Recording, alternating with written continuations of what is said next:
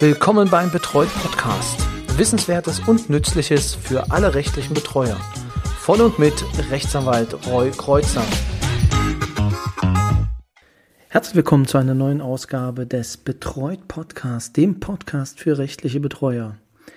Und wie ich versprochen habe, geht es in diesem Monat August 2021, also für alle, die es später hören, wir sind im August 2021, geht es um die Vermögenssorge. Vermögenssorge bedeutet was im Kern? Es bedeutet, dass Sie, wenn Sie diesen Rechtskreis übertragen bekommen haben, für alle ja, finanziellen Angelegenheiten zuständig. Für alle finanziellen Angelegenheiten nein, das kann man so auch nicht sagen, denn es fallen ein paar Sachen auch raus. Das ist zum Beispiel, also das, was mir immer als erstes einfällt, sind zum Beispiel Angelegenheiten, die die Mutter für Kinder besorgt. Also wenn sie eigenes Kind hat und äh, das Kind ein Sparbuch anlegen muss, beziehungsweise ähm, wenn finanzielle Angelegenheiten, die das Kind betreffen, angeht, dann sind Sie als Betreuer erstmal raus. In einigen Konstellationen kann es doch noch dazu kommen, gerade bei Unterhaltsansprüchen, die geltend gemacht werden oder abgewehrt werden müssen. Da kann es auch gut sein, dass Rechtskreise übertragen werden, aber allein in der Vermögenssorge reicht es nicht aus, wenn ähm, ja, Sie die Vermögenssorge übertragen bekommen haben, dass Sie dann auch Unterhaltsansprüche prüfen bzw. Ähm, äh, prüfen, geltend machen müssen. Genau. Also, Sie haben die Vermögen, also Vermögenssorge ist einer der Hauptrechtskreise, die gerne übertragen werden. Es ist ein Rechtskreis, der nicht gern von den Betreuten übertragen wird. Ähm, meist versuchen sich dann die Betreuten noch dagegen zu wehren. Also, was heißt wehren? Es ist ja mal eine Betreuung für den Betroffenen, aber ähm, es herrscht ja immer unter den Betroffenen äh, die Einstellung, der nimmt mir mein Geld weg. Und ähm, das ist genau dieser Rechtskreis, der nimmt mir mein Geld weg, mit dem die meisten Betreuer dann oder mit dem, wo die meisten Vorteile entstehen können und ähm, in dem auch der größte ja, Schaden mit entstehen kann. Also nehmen wir jetzt mal die Gesundheitssorge raus, wenn da jetzt ähm, eine falsche Entscheidung getroffen wird, aber im Kern, was Vermögensschäden angeht, wie auch der Name sagt, sind die hier am größten. Gucken wir uns jetzt einmal an, oder das wäre jetzt auch der erste Teil, den wir uns heute mal anschauen, wenn eine Betreuung beginnt und ähm, Sie, herzlichen Glückwunsch, die Vermögenssorge mit erhalten haben. Wie fangen Sie an? Oder beziehungsweise wie fange ich an? Ich überlege mir als erstes, hat die Person ein Konto bei der Sparkasse.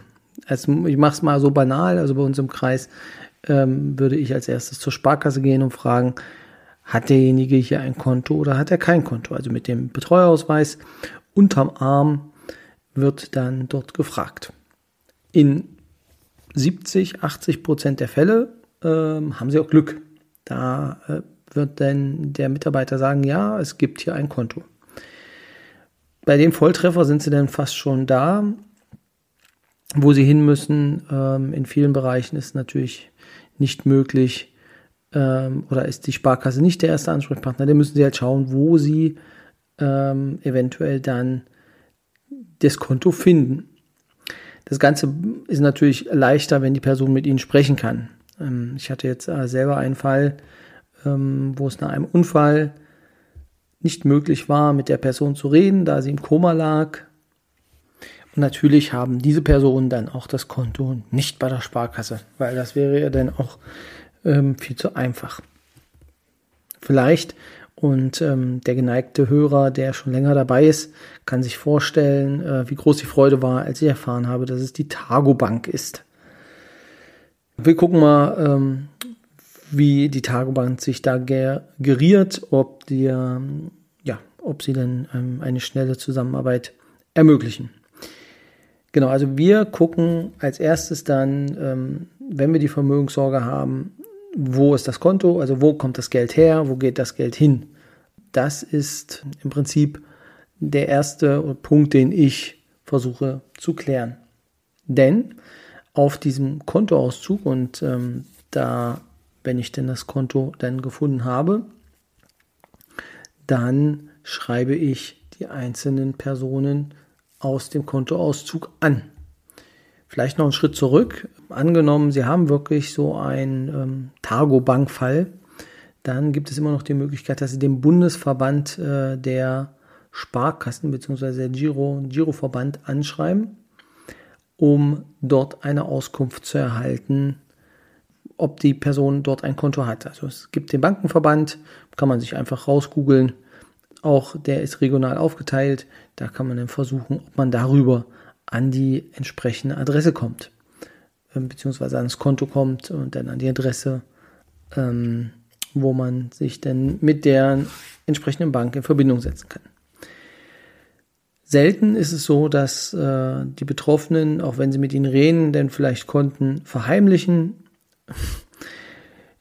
Es gab es natürlich auch bei mir schon, dass äh, dann Leute versucht haben, clever zu sein.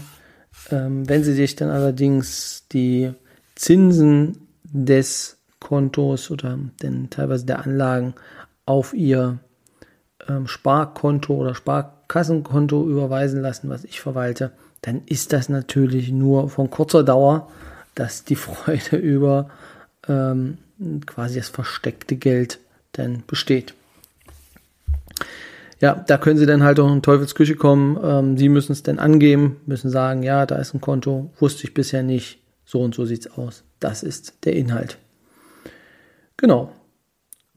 Konto, wie gesagt, ich drucke mal ein Jahr aus äh, von den Kontoauszügen und kann dann nämlich überprüfen, was an Eingängen und was an Ausgängen auf dem Konto ähm, erfolgt ist.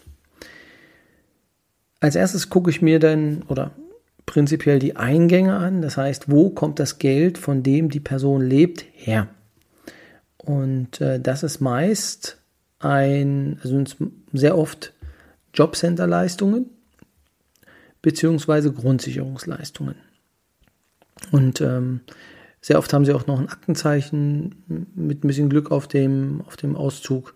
Das heißt, sie können dann direkt mit Aktenzeichen denn die entsprechende Behörde anschreiben vielen Fällen ist es natürlich auch eine Rente oder sind es mehrere Renten, die bezogen werden. Da gibt es dann den Rentenservice, den man anschreiben kann und sagen kann, hallo, ich habe gesehen, es gibt ja eine Rente XY, ähm, bitte geben Sie mir ähm, Hinweise, beziehungsweise bitte geben Sie mir die Auskunft darüber, über nicht über die Höhe, die kennen Sie ja meistens, aber auch ähm, über die Bezugsart, Altersrente, Erwerbsminderungsrente, Teilminderungsrente, da gibt es ja die verschiedensten Optionen. Das erkennt man ja nicht direkt aus dem Kontoauszug. Genau, also das sind äh, die meisten Einnahmequellen, ansonsten natürlich auch aus selbstständiger Arbeit, aber wenn das noch der Fall ist, dann ähm, wird er auch mit Ihnen reden können, wenn er daraus sein monatliches Salär bezieht. Teilweise können es auch private Renten sein, ähm, die dann vielleicht nach Unfällen bereits zahlen. Ja, das wäre, das wären so die Einnahmen, Ausgaben sind natürlich ganz klar. Alle Kosten rund ums Wohnen, Strom, Gas, Wasser, je nachdem, ähm, wenn man ein eigenes Haus hat, Grundsteuer, das sind dann alles Sachen, die lassen sich natürlich aus dem Kontoauszug dann ganz gut erkennen und auch der Adressat lässt sich erkennen. Und dann, bei mir ist es dann so, dass das eine Kollegin oder eine Mitarbeiter, also eine Mitarbeiterin macht, die dann die entsprechenden ähm, Gewerke anschreibt und äh, wir uns da melden und dann auch die Informationen, die wir brauchen, erhalten. Manchmal gibt es auch noch weitere Informationen, wenn man denn erstmal aus dem Kontoauszug was er sieht, ähm, kann man auch weiter fragen und äh, weitere Informationen dann noch beziehen.